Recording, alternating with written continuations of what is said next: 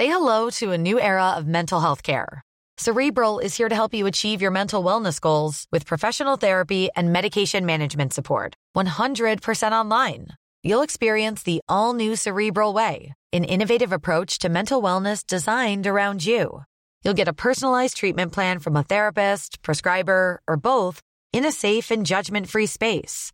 Your cerebral therapist or prescriber will outline a customized plan with clear milestones along the way so you can get to feeling your best. With Cerebral, you're not alone in your mental health journey. We're here to empower you to live a fulfilling life.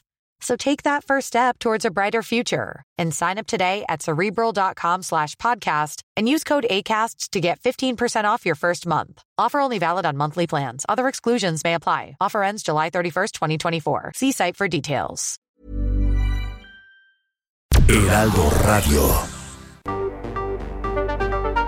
El Heraldo Radio presenta Cámara de Origen, un nuevo espacio para enterarnos del trabajo de las legisladoras y legisladores en los Congresos de México. En Cámara de Origen tiene la palabra Carlos Zúñiga Pérez.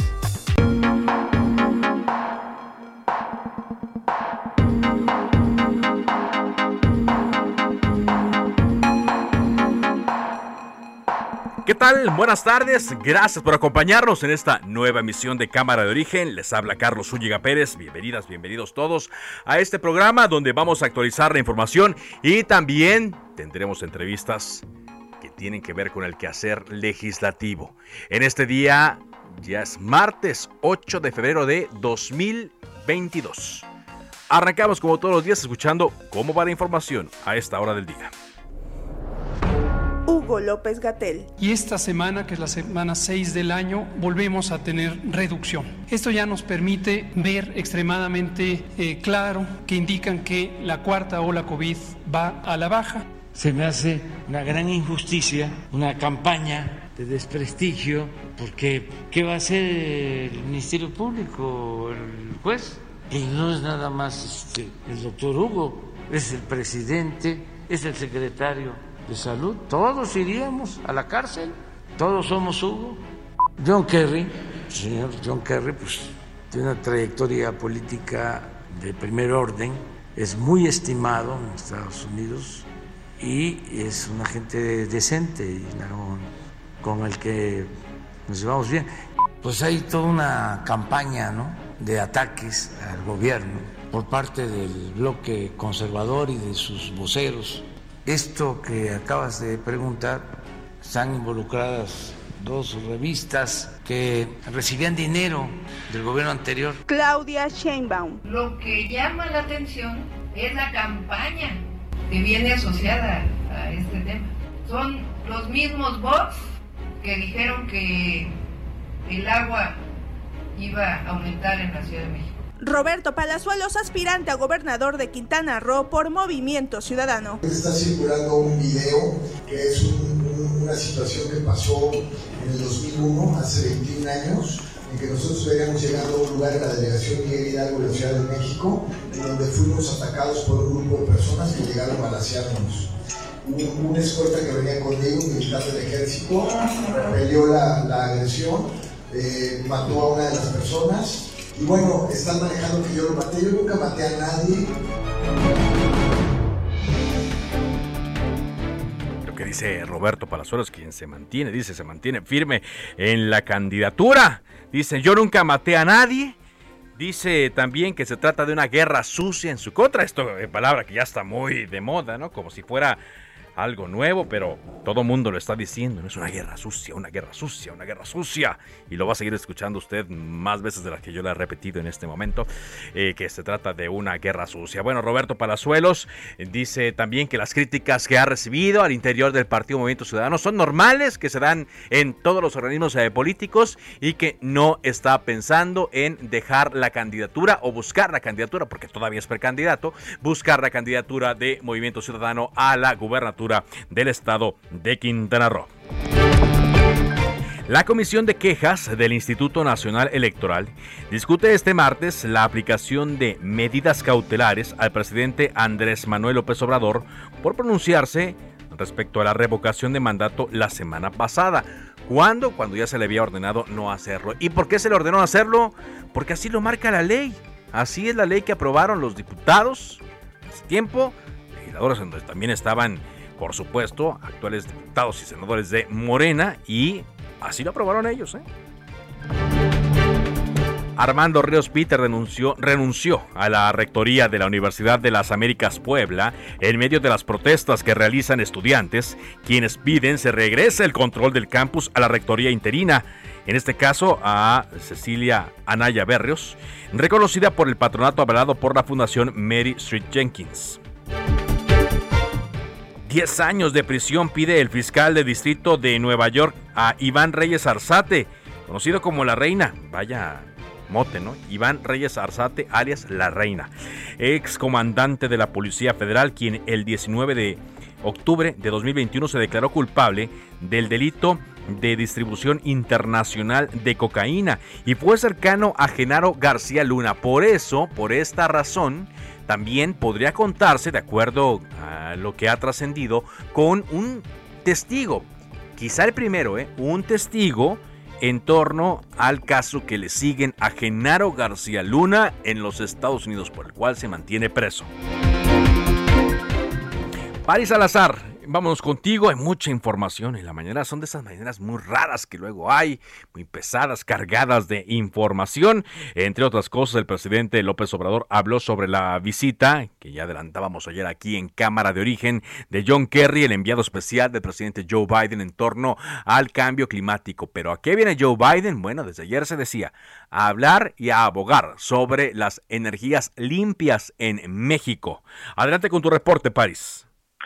Carlos, muy buenas tardes amigos y amigas de la de México. El enviado presidencial de Estados Unidos para el Clima, John Kerry, se reunirá este miércoles 9 de febrero con el presidente Andrés Manuel López Obrador y con los secretarios de Relaciones Exteriores Marcelo Ebrard y de Hacienda Rogelio Ramírez de la O. El jefe de la unidad para América del Norte de la Cancillería, Roberto Velasco, informó que John Kerry tendrá tres reuniones en la Ciudad de México y que hoy ya sostiene una reunión en Baja California. Escuchemos a Roberto Velasco.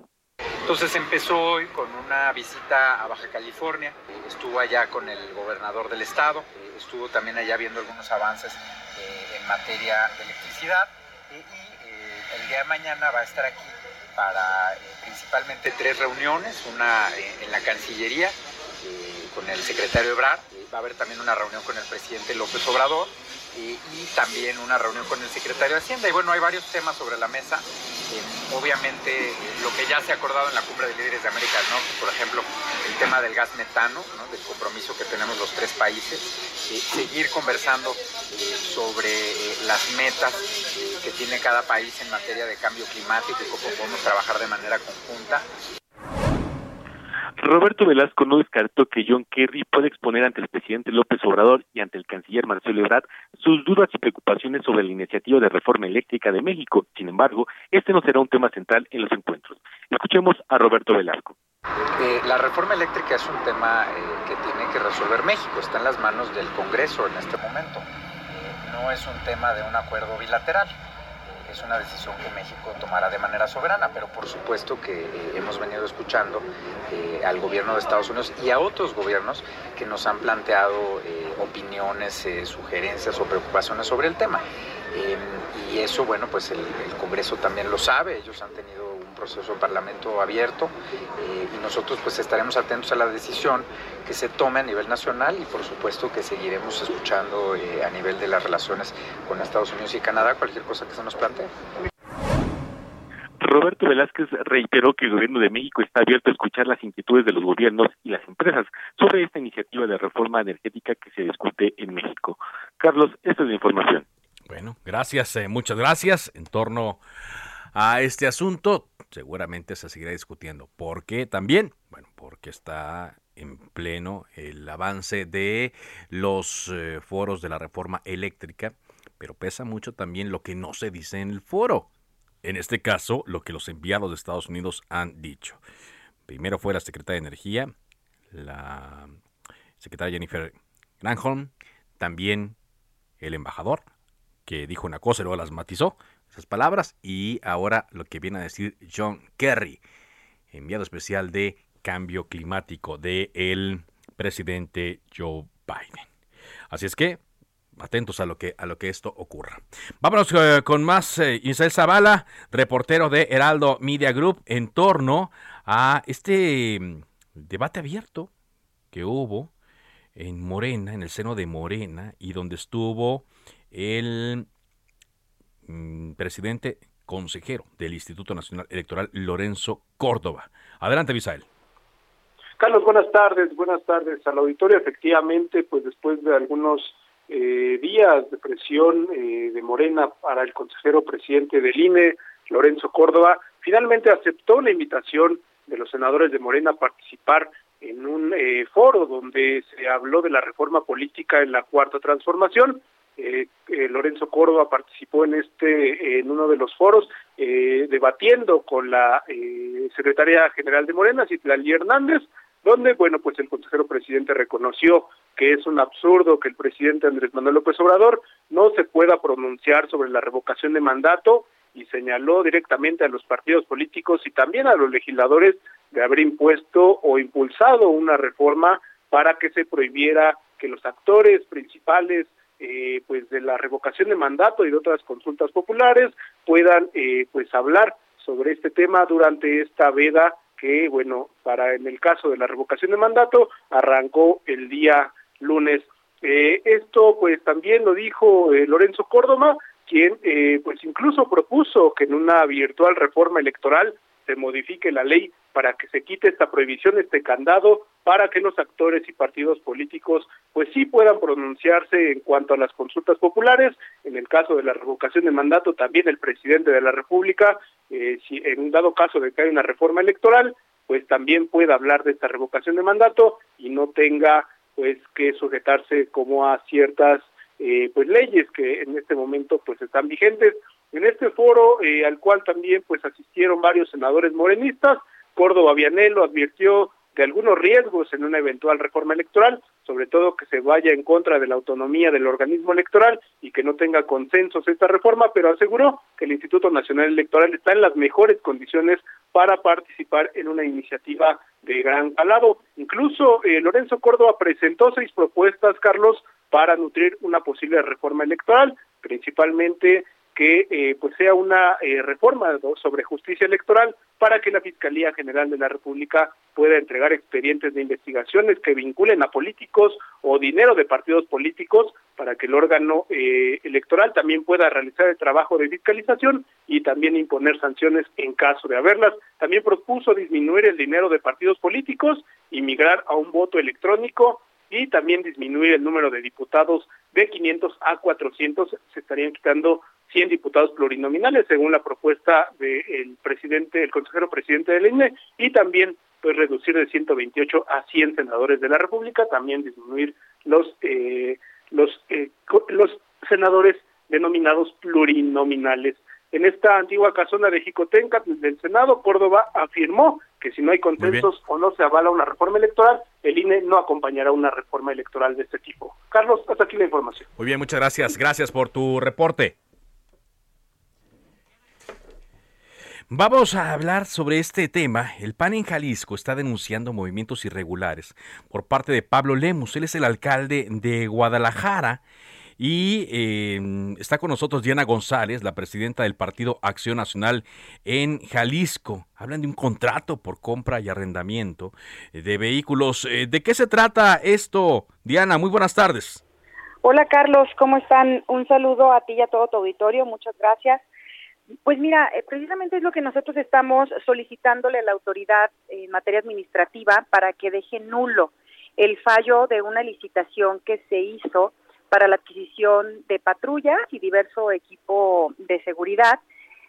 Sin embargo, ha habido irregularidades desde el nacimiento de esta convocatoria. Para empezar, eh, muy muy metido al tiempo navideño, digamos, al descanso navideño de todos los ayuntamientos, etcétera.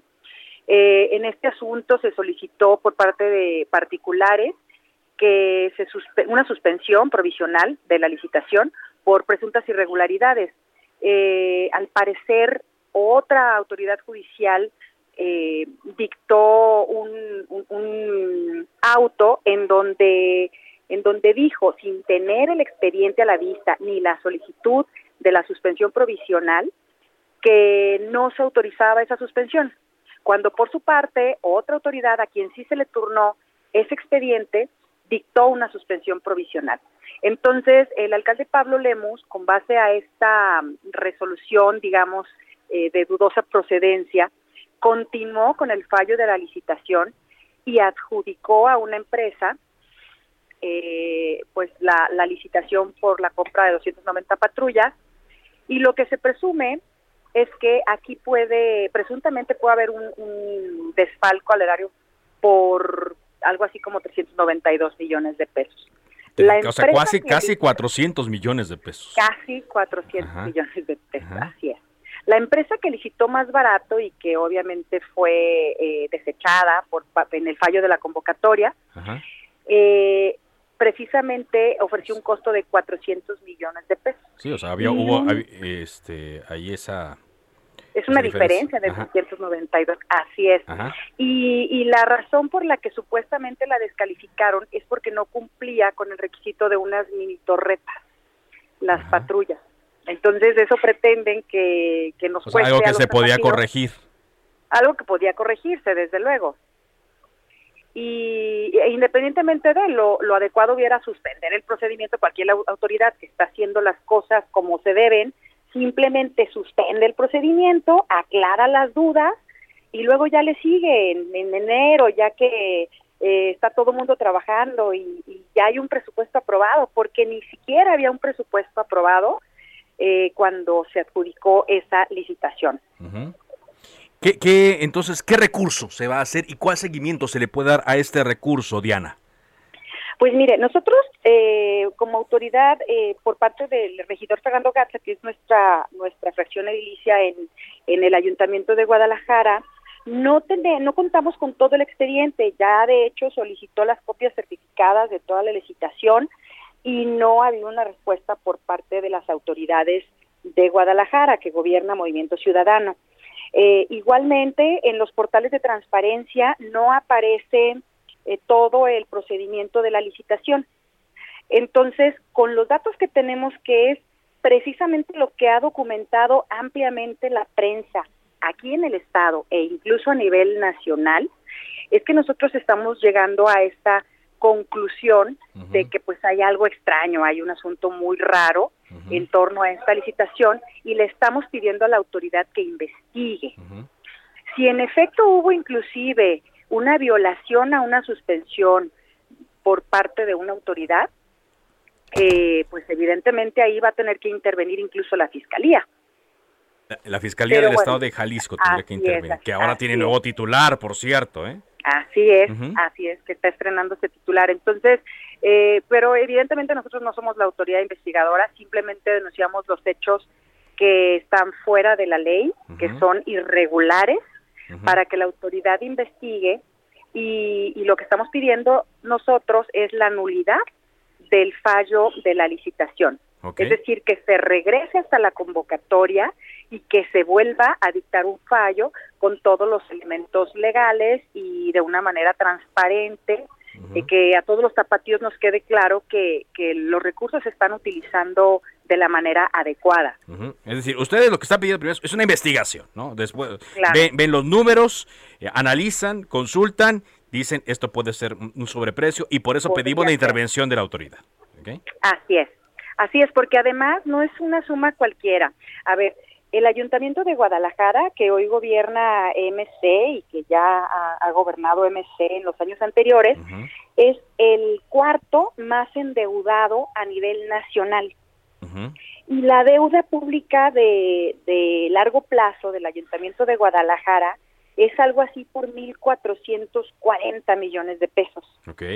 Y este asunto de la licitación, estamos hablando de 792. Ajá. O sea, es la mitad de, de lo que debemos, digamos, de la deuda pública a largo plazo en el Ayuntamiento de Guadalajara. O sea, es una suma muy alta. Muy alta. Así es. No, no, no podemos dejarlo pasar así como, como de que nadie supo. Así como así. Así es. Ahora, bueno, entonces, eh, ¿hay algún tiempo eh, para estimado en torno a esto? Bueno, Carlos, pues estaremos esperando que se admita la demanda de nulidad. Eh, además, en torno al tema, ya hay otras demandas de propios ciudadanos, de propias empresas que, que licitaron. Y, bueno, tenemos que, que ver en qué tiempo responde la autoridad porque obviamente ahí también hay un asunto eh, muy escabroso en torno al, al Tribunal de Justicia Administrativa del Estado de Jalisco, que precisamente fue de donde salieron tanto tanto resoluciones eh, negando la suspensión como dando la suspensión provisional, ¿no? Entonces, este, bueno, pues tendrá que, es un asunto que ya se revolvió mucho, extrañamente, inclusive hay quien acusa eh, de, cierta persecución por parte de la fiscalía para presionarlos a que les dieran eh, sellos, el expediente original, etcétera, ¿no? Dentro del propio Tribunal de Justicia Administrativa. Entonces es un asunto que, se escucha raro, ¿no? Sí. Bueno, pues se, se, escucha raro y para evitar eso es mejor que pues se investigue y que las autoridades competentes deslinden la responsabilidad. La claro, claro, pues a ver, lo que se hace bien, pues nadie tendría por qué tener ningún problema en aclarar.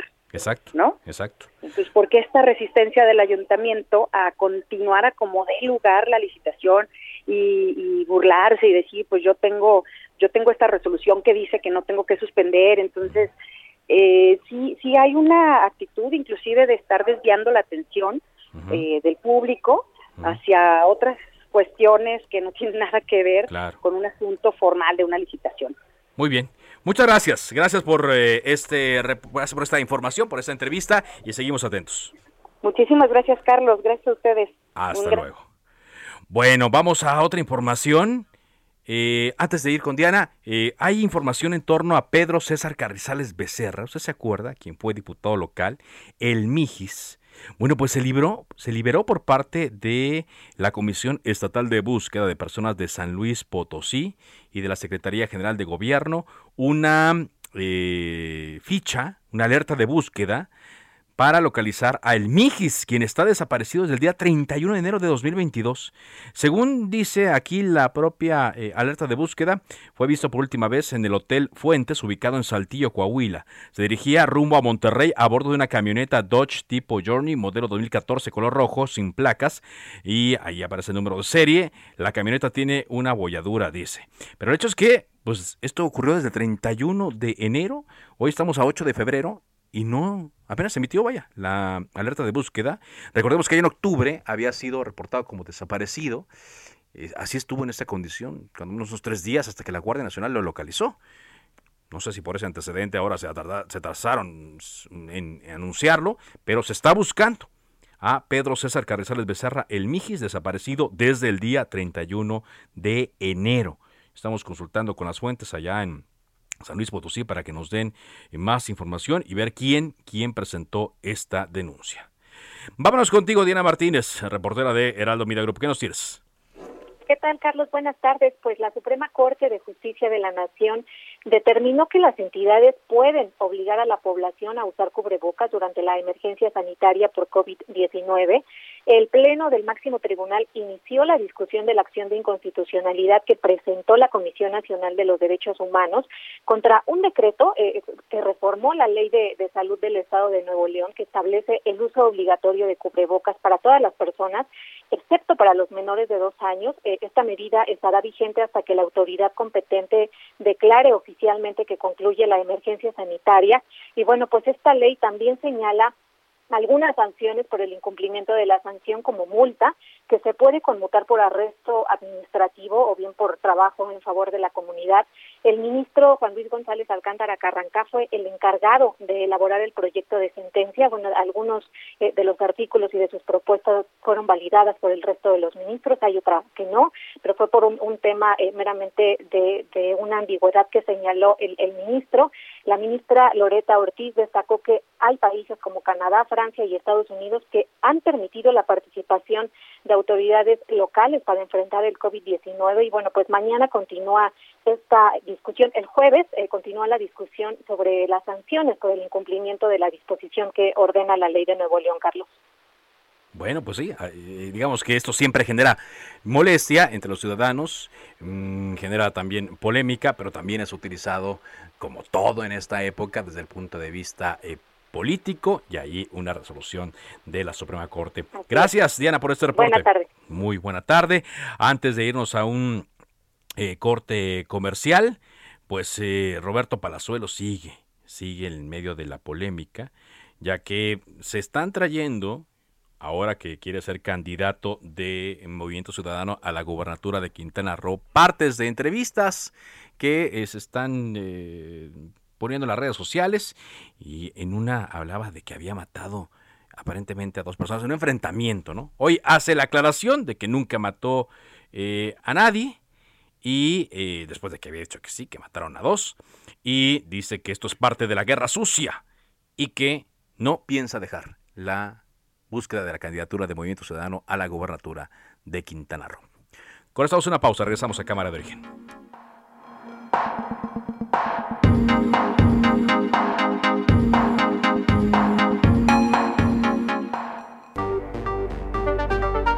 Se decreta un receso.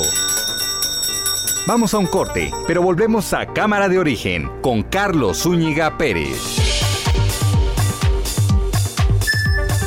Heraldo Radio. La HCL se comparte, se ve y ahora también se escucha.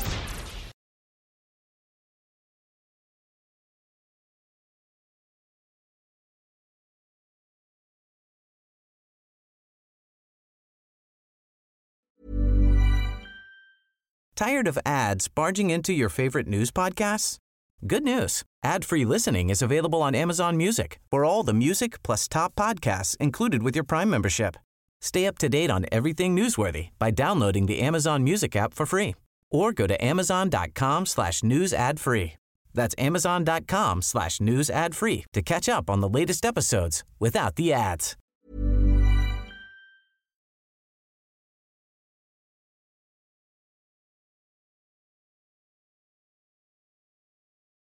Heraldo Radio. Se reanuda la sesión. Volvemos a Cámara de Origen con Carlos Zúñiga Pérez.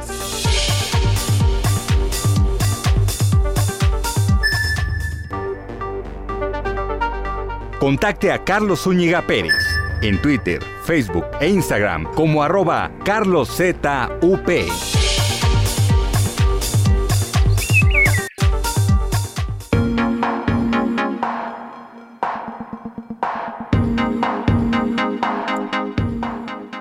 Avanzamos en cámara de origen cuando son las 4 de la tarde con 30 minutos, tiempo del centro de México, hablando del centro de México, de la capital, un día complicado en cuanto a marchas, movilizaciones, bloqueos, hay de todo desde temprano y todavía a esta hora, por eso vamos con los reporteros de Heraldo Media Group que nos actualizan esta información. Empezamos eh, contigo, Gerardo Galicia, ¿qué nos tienes?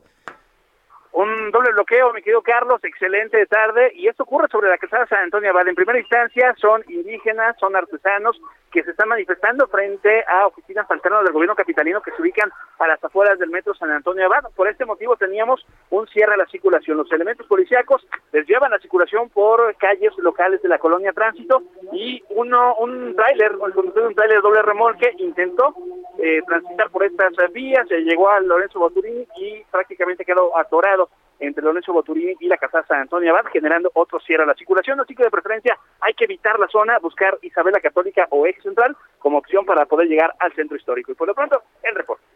Ese es el reporte, fíjate, solo en México. Doble bloqueo en un solo lugar. Bueno, gracias Gerardo, muchas gracias. Y vámonos contigo, Javier Ruiz, eh, porque tú tienes información de otro bloqueo. Así es, Carlos, otro, bloqueo es exactamente en la avenida Valderas, al cruce con la calle artículo 123, igual aquí en la zona centro de la Ciudad de México, son aproximadamente 30 trabajadores que pues le retrasaron el pago, todos ellos pues trabajadores de limpia, es por ello que bloquean la circulación de esta importante calle, de esta importante avenida que conecta hacia la avenida Chapultepec. Ya se le acercaron autoridades del gobierno de la Ciudad de México, están dialogando con ellos, aunado a ello, pues ya cae otra vez una ligera lluvia en este punto, hay que tomarlo en cuenta, evitar pues principalmente la zona centro, evitar la avenida Valderas desde Morelos hasta Chapultepec, utilizar como alternativa la calle de Versalles, un poco más distante también el eje 1 poniente la avenida Bucareli o la avenida de los insurgentes es la mejor opción para llegar hacia Chapultepec. De momento, Carlos, el reporte que tenemos. Muy bien, ¿no pasa ni el Metrobús? No, no ni el, ni el Metrobús que va a Etiopía, tampoco está, está cerrado por la circulación en ambos sentidos hay que tomarlo en cuenta. Se tienen que bajar prácticamente desde la Avenida Morelos, caminar las personas hacia la estación Metro Valderas y nuevamente pues eh, subir, lo que implica también pues, un gasto para todos los usuarios, Carlos. Bueno, pues eh, con todo esto que hay, mejor quien pueda quedarse en casa, quédese en casa. Digo, no es lo que debe ser, ¿no? Todos debemos eh, de poder circular bien, todos debemos poder llegar tranquilos en tiempo y forma a nuestro trabajo, ya sea lo que sea, ¿eh? en auto particular, porque aquí no, solamente están afectando a los eh, eh, a las a las personas que viajan en vehículo particular, sino también a quienes viajan en el servicio de transporte público y bueno, pues quién les regresa las horas perdidas, el tiempo perdido. Ojalá y las cosas se pudieran solucionar de otra forma, pero sí me llamó mucho la atención lo que también me decía Gerardo Galicia, este doble bloqueo, solo en México. Bueno, pues eh, vamos a, más eh, información aquí en Cámara eh, de Origen. Y hay noticias también que están llegando, me acaban de mandar esta información referente a un incendio que hay en Abu Dhabi, muy cerca de donde está, nos dicen, el equipo Rayados del Monterrey que se fue al Mundial de clubes. Estamos buscando más eh, información al respecto. En un momento le voy a dar eh, a conocer toda, toda esta eh, noticia. Y también hay una buena información en torno a los premios Oscar. Recordemos que, aunque generó mucha polémica, porque hay gente a la cual no le gustó, pues otra vez Guillermo del Toro, el mexicano, está en la lista de los nominados al Oscar. En este caso, una película de Guillermo del Toro, nueva cinta que se llama El Callejón de las Almas Perdidas, obtuvo cuatro nominaciones al Oscar, incluyendo el de Mejor eh, Película. Son menos nominaciones que la última, que tuvimos que fue la de la forma del agua, pero con ello eh, Guillermo del Toro regresa a los premios de la Academia para dar batalla por la categoría principal y que es, entre otras, la más reñida del año, la de Mejor Película. Y esta es la segunda película de Del Toro que es considerada como Mejor Director. En 2018 ganó el premio Oscar por la forma de el agua. ¿Eh? Interesante. También con información que nos va llegando de última hora, la Bolsa Mexicana de después de años, perdón, de semanas en donde inició el año de una forma convulsa. El índice de precios y cotizaciones anotó hoy su mayor alza diaria, luego de que estuvo cerrada ayer por el día feriado y estas pues son buenas noticias, aunque de poco a poco se pueden ir acumulando las buenas noticias para la economía eh, aquí en el país. Y también hay un nombramiento que dio mucha materia a quienes se encuentran en las redes sociales platicando y haciendo polémica porque Felipe Calderón estará a cargo de la Comisión del Medio Ambiente y Sustentabilidad de la Federación Internacional de Automovilismo. En una carta publicada en Twitter, ayer eh, Felipe Calderón anunció este cargo, le fue designado por Mohamed Ben Sulayem, nuevo presidente de la FIA, y reiteró su compromiso con todas las categorías del deporte motor que integran el organismo. Vamos contigo, Paco Nieto, y más información. ¿Qué nos tienes, Paco? ¿Qué tal, Carlos? Muy buenas tardes. Con la frase Todos somos Hugo, el presidente López Obrador salió en defensa nuevamente del subsecretario de Salud, Hugo López Gatel, quien enfrenta una denuncia penal por el manejo de la pandemia de COVID-19, consideró que es desproporcionado, irracional y de mucho odio pretender culpar de todos los fallecimientos al doctor Gatel y dijo pues que el Ministerio Público la va a tener difícil porque tendrá que meter a la cárcel al propio presidente y a otros especialistas que manejaron esta pandemia. Ante esto pues puso el ejemplo de que México ha hecho ante el mundo pues mucho para combatir la pandemia, pues dijo que se tienen menos fallecimientos que en otros países. Escuchemos al presidente López Obrador. Se me hace una gran injusticia, una campaña de desprestigio, porque ¿qué va a hacer el Ministerio Público, el juez? Y no es nada más este, el doctor Hugo, es el presidente, es el secretario de salud. Todos iríamos a la cárcel, todos somos Hugo. Y Carlos, el presidente también aseguró que el tema del medicamento ivermectrina aplicada a pacientes en la Ciudad de México también se trata de una campaña en contra del gobierno de la propia Claudia Sheinbaum y al igual que el doctor Hugo López Gatel afirmó que no se hizo ningún tipo de experimento con dicho medicamento y que todo esto tiene que ver solamente con un tema de desprestigio por parte de los medios de comunicación que no ven con buenos ojos a la 4T. Escuchemos también al presidente López Obrador. Pues hay toda una campaña, ¿no? De ataques al gobierno por parte del bloque conservador y de sus voceros. Esto que acabas de preguntar es parte de lo mismo están involucradas dos revistas que recibían dinero del gobierno anterior para hablar con claridad. Una revista es Nexos y la otra Animal Político. Bueno, pues esto fue parte de lo que ocurrió en esta mañanera en Palacio Nacional, Carlos. Sí, son de esas raras, ¿no? Cargadas de mucha información, de ataques. Ya se han estado, bueno, yo las he sentido así eh, desde la semana pasada, ¿eh? Muy, muy cargadas. Gracias, Paco, gracias por este reporte, para muy despedirlo bien.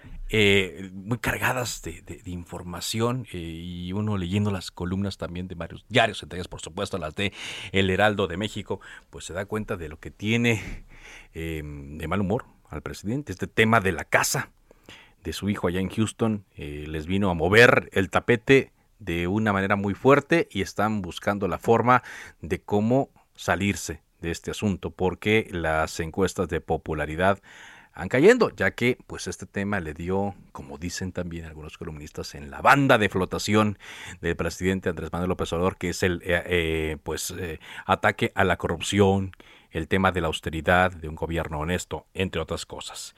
Cintia Stettin, ¿qué nos tienes? Adelante. ¿Qué tal? Muy buenas tardes, Carlos a de tu auditorio. Por pues la Secretaría de Movilidad tendrá la responsabilidad de regular el modelo tarifario y prohibir el pago en efectivo en los servicios de taxi por aplicación como es Uber, Didi, Cabify, entre otros. Esto es una propuesta del vicecoordinador del PRD en el Congreso de la Ciudad de México, Jorge Gaviño, quien busca adicionar diversas fracciones a la ley de movilidad para regular el servicio de taxis por aplicación.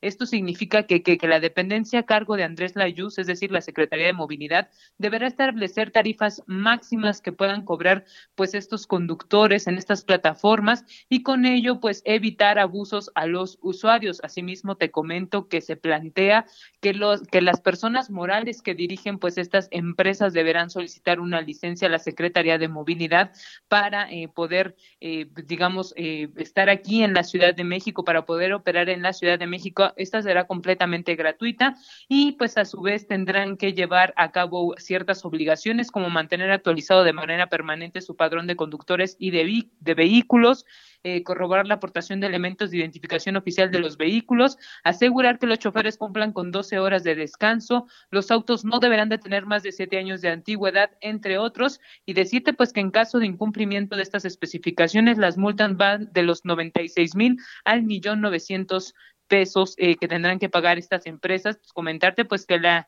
iniciativa fue turnada a la Comisión de Movilidad para su análisis y dictaminación de la información que tenemos, Carlos. Muy bien, gracias. Muchas gracias, Cintia, por este reporte. Y en la Cámara de Diputados eh, continúan las participaciones de los eh, integrantes de la Comisión Federal de Electricidad y también de otros órganos, pero en particular de la Comisión Federal de Electricidad en eh, los foros del Parlamento abierto en torno a la reforma eléctrica. Hoy fue otro funcionario de la comisión, Iván Saldaña, reportero de Heraldo Media Group. Adelante con tu reporte. ¿Qué tal, Carlos, amigos del auditorio? Buenas tardes.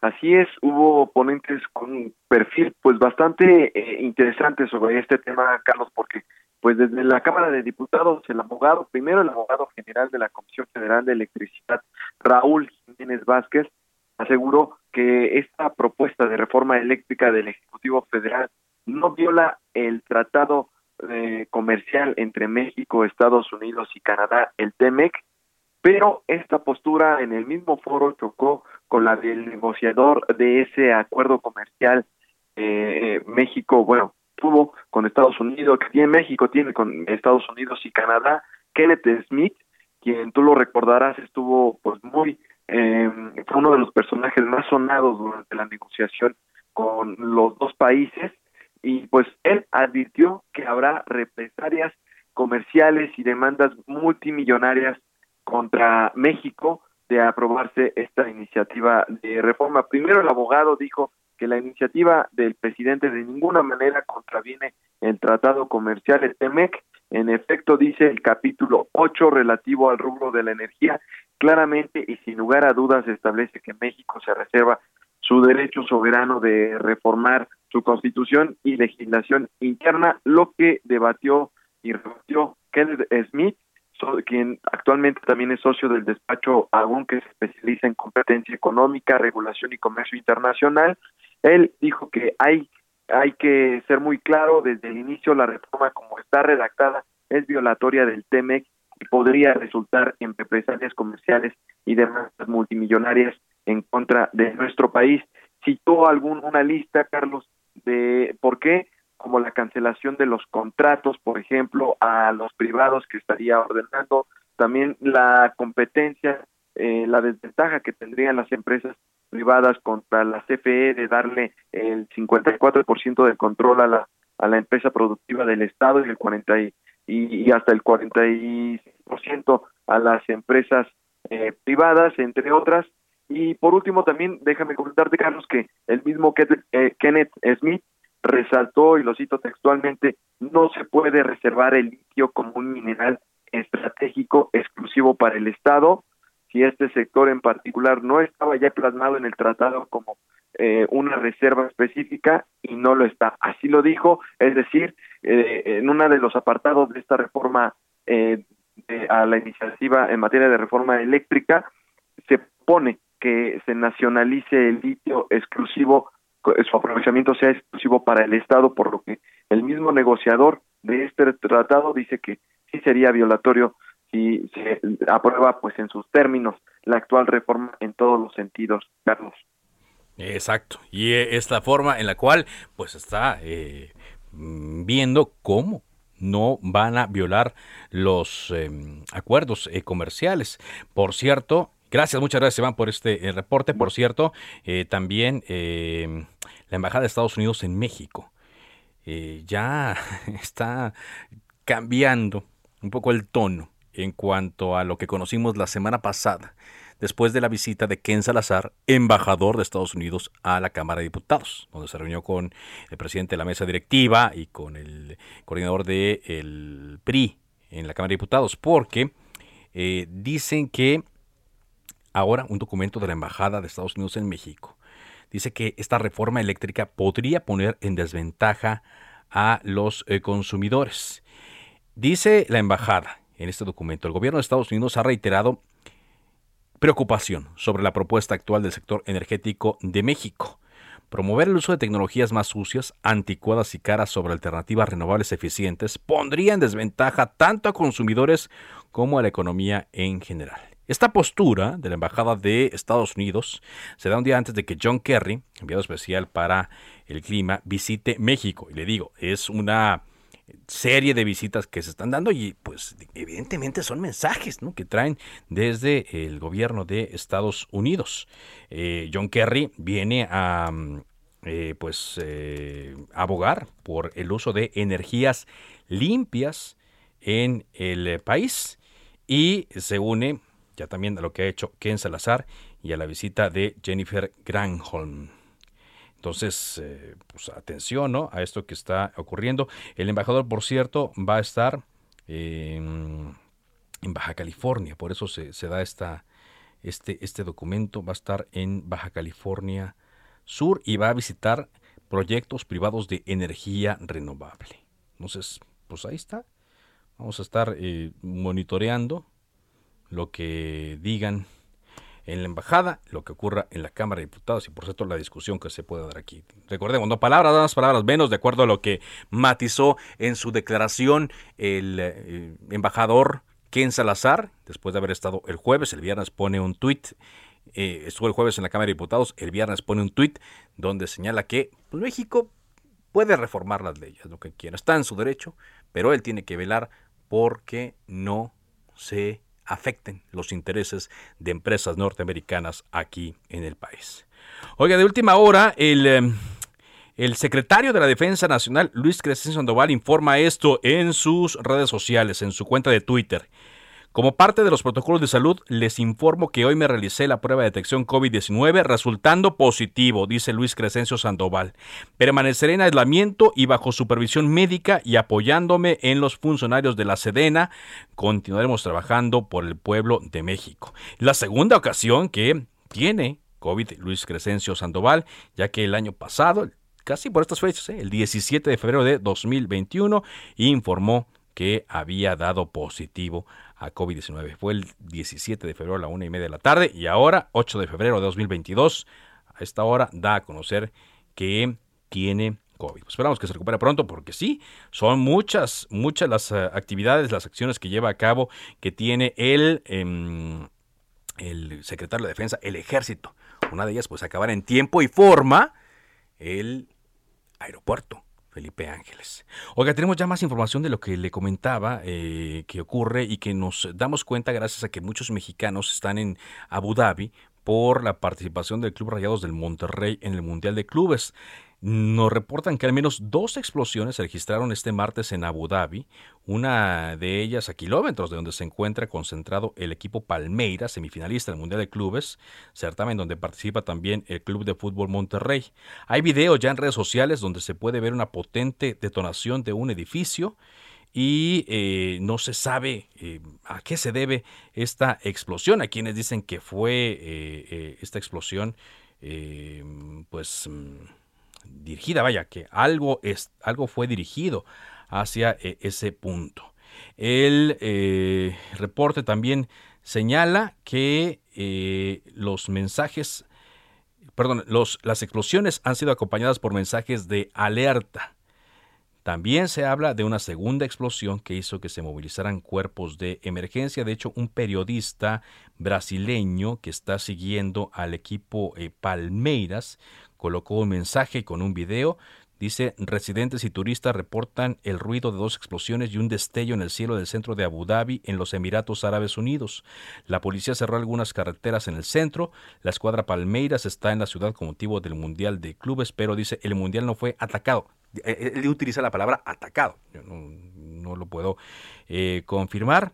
Eh, este mismo reportero, Renato eh, Sousa dice los grupos rebeldes yemeníes a menudo disparan misiles contra Abu Dhabi, pero la ciudad tiene un buen sistema de defensa y el cuadro del Palmeiras sigue funcionando bien en el hotel. Bueno, atentos a esto que ocurre entonces en aquella zona. Vámonos contigo, con Claudia Espinosa. Adelante, Claudia. Hola, ¿cómo estás? Te saludo con gusto a ti y a todos los amigos del auditorio. Pues para darte a conocer que hace unos instantes Armando Ríos Peter anunció eh, la renuncia que presentó ya al patronato en la Universidad de las Américas Puebla como rector a la, esta casa de estudios. Señaló que de acuerdo eh, con lo que él sabe, el conflicto judicial va a seguir seguramente, pero que considera que a través de esta renuncia se espera que se pueda avanzar para que el campus regrese de inmediato a la normalidad. Esta información me dio a conocer a través de un video difundido en su cuenta oficial de Twitter, quien señaló que el campus de la UTA pues está abierto desde el pasado martes primero de febrero para eh, pues que los alumnos y los maestros regresen a dar clases presenciales en las instalaciones de la universidad tras la resolución del Poder Judicial de Puebla. Sin embargo, hay que comentar que los estudiantes permanecen afuera de las instalaciones en algunas carpas de la entrada principal e inclusive pues algunos docentes ahí dan clases porque lo que desean es que sea la rectoría a cargo de Cecilia Naya la que sea reconocida de manera oficial. Sin embargo, esto todavía se encuentra en litigio y lo que hoy ya se sabe es que Armando Ríos Peter pues ha presentado ya su renuncia para eh, ser el rector de la UTA. Es la información que te tengo desde todo. Muchas gracias, gracias por este reporte. Vámonos contigo ahora, Pepe Alemán. ¿Qué más se sabe o qué más ha trascendido en torno a esta ficha de búsqueda que eh, se libró, se liberó el día de hoy, reportando que desde finales de enero no se sabe nada de el Mijis Pedro Carrizales. Adelante con tu reporte.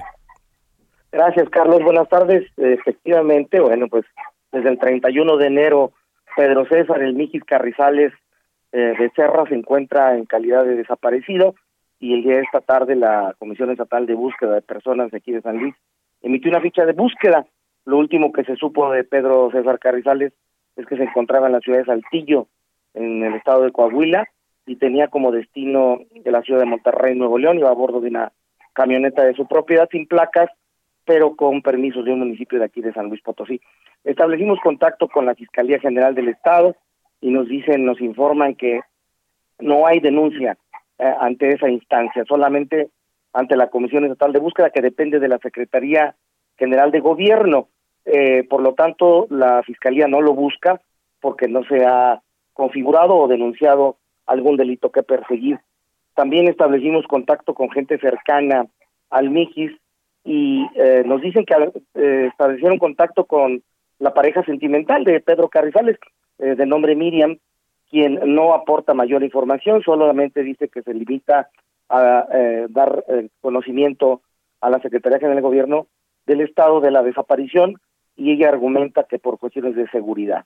Eh, los personas allegadas de Pedro César Carrizales que posiblemente hayan estado acompañándolo eh, han cambiado sus números telefónicos, Carlos, y yo tenía algunos números de ellos y también me dicen que los han cambiado, incluso Pedro César también ya no tiene eh, el mismo número desde hace algunas semanas, por lo tanto, pues eh, no se sabe nada del el ex legislador local que es afín a la 4T y que es por segunda ocasión eh, permanece como desaparecido. Hay que recordar que eh, el año pasado también eh, durante varios días se, no se supo de su paradero y de repente apareció. Exacto, Así es. Aunque se y de repente apareció.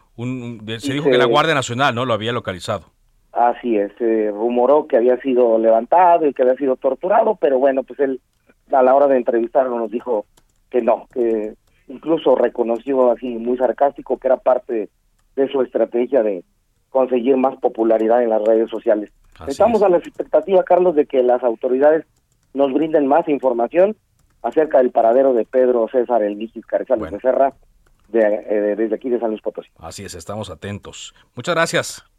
Muy buenas tardes. Y de esta forma llegamos a la parte final de Cámara de Origen. Gracias eh, por habernos acompañado. Sigan la sintonía de Heraldo Radio. Por ahora es cuanto. Buenas tardes. Se cita para el próximo programa. Cámara de Origen, a la misma hora, por las frecuencias de El Heraldo Radio. Se levanta la sesión. Heraldo Radio 98.5 FM, una estación de Heraldo Media Group, transmitiendo desde Avenida Insurgente Sur 1271, Torre Carrachi, con 100.000 watts de potencia radiada. Tired of ads barging into your favorite news podcasts? Good news. Ad-free listening is available on Amazon Music. For all the music plus top podcasts included with your Prime membership. Stay up to date on everything newsworthy by downloading the Amazon Music app for free or go to amazon.com slash news ad free. That's amazon.com slash news ad free to catch up on the latest episodes without the ads.